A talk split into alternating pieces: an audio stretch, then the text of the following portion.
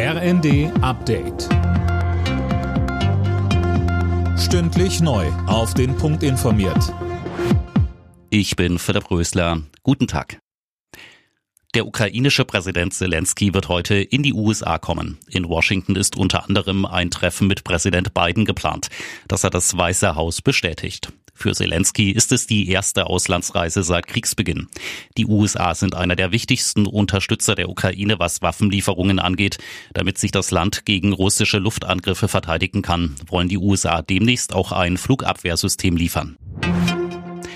Die Bundesregierung will dafür sorgen, dass sich die Menschen in Deutschland nachhaltiger und gesünder ernähren. Das Kabinett berät heute über die Eckpunkte einer Ernährungsstrategie. Mehr von Tom Husse.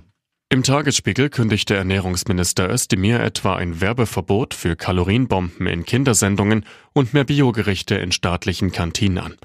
Ob es auch strengere Vorgaben für die Lebensmittelindustrie geben soll, ist noch unklar.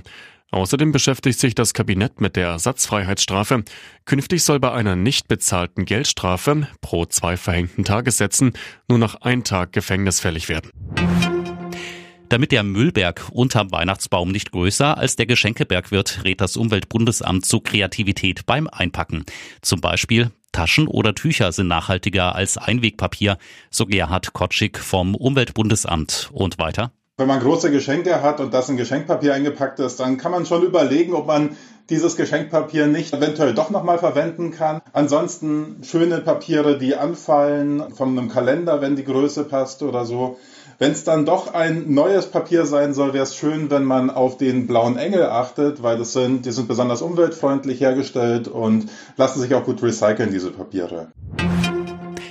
Das erste Interview mit Tennislegende Boris Becker nach seiner Zeit in einem englischen Gefängnis hat nicht so viele Menschen interessiert.